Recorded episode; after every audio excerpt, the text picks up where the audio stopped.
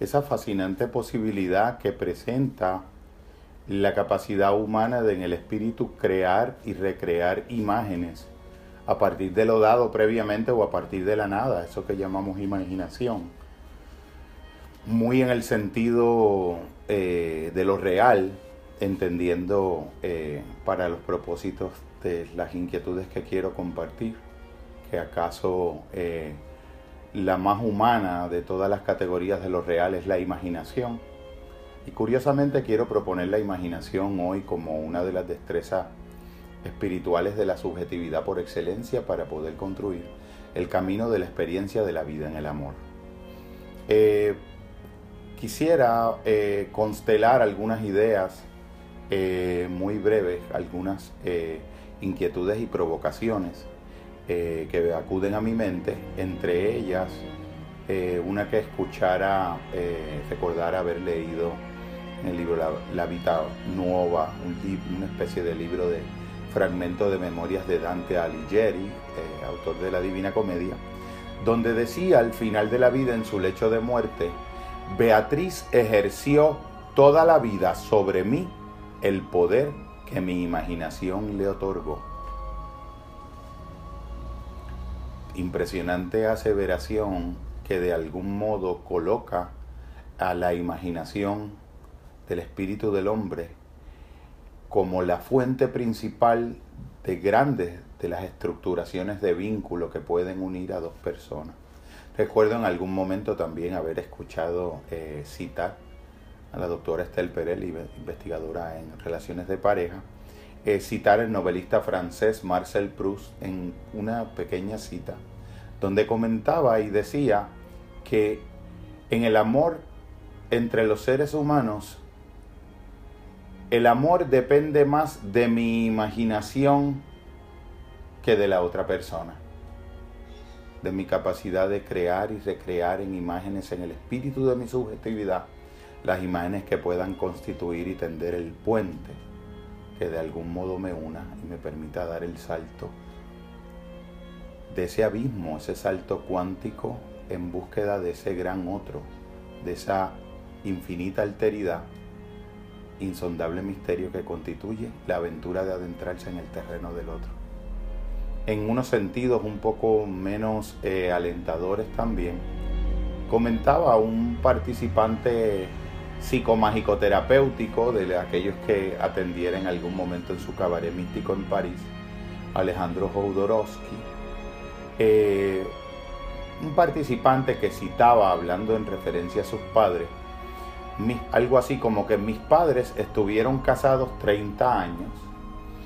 y después del año número 10, los restantes 20 años se mantuvieron juntos por falta de imaginación. Trágicamente la imaginación en su papel doble, en su papel de exceso, en su papel de capacidad generatriz, capacidad motriz de los desempeños y de las intenciones humanas, puede convertirse en la mejor manera de recrear la presencia del otro en uno,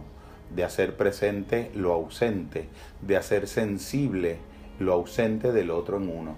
y de algún modo tender el puente que nos comunica con el otro, pero también la ausencia de la misma capacidad al interior del centro del espíritu humano puede convertirse en una muralla de piedra infranqueable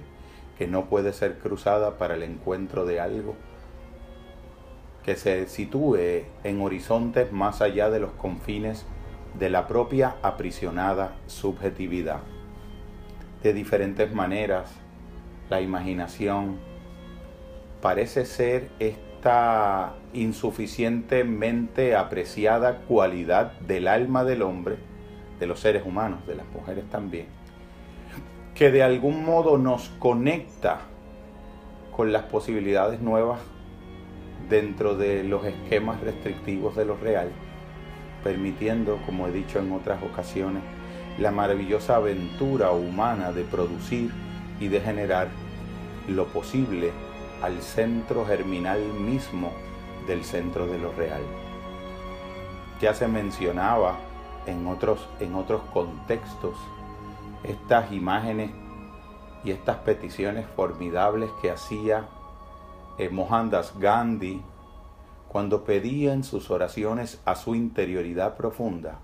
que le permitiera la capacidad de aprender a discernir, a intuir y a imaginar, el poder ver al otro como el otro se veía a sí mismo en sí mismo y no como él lo veía desde fuera de sí mismo, y la capacidad correspondiente a la inversa y recíproca de poder verse a sí mismo como era visto desde el afuera del otro que lo contemplaba desde fuera de sí mismo. Soren Kierkegaard, danés, existencialista por excelencia, también decía que el ser humano se juega la vida de algún modo en poder alcanzar a mirar al otro subjetivamente y a mirarse a sí mismo objetivamente, a mirar al otro en la interioridad de su plena subjetividad reconocida por mí como el otro observante y a mirarme a mí como el contemplado, como el mirado, como el observado, por esa inquieta y viva subjetividad de la mirada de el otro. Estas estructuras intencionales que facilita la imaginación terminan siendo la llave maestra y la puerta decisiva en el camino de construir los senderos nuevos, las avenidas de comunión, el contacto humano, la capacidad de crear vínculos, puentes, espacios y trascendencias, ritos con los cuales podemos hacer lo nuevo, la unidad de la polaridad, la convergencia de los opuestos, la trascendencia de la soledad y acaso la elevación más alta sobre los retos y los laberintos del silencio del corazón del hombre.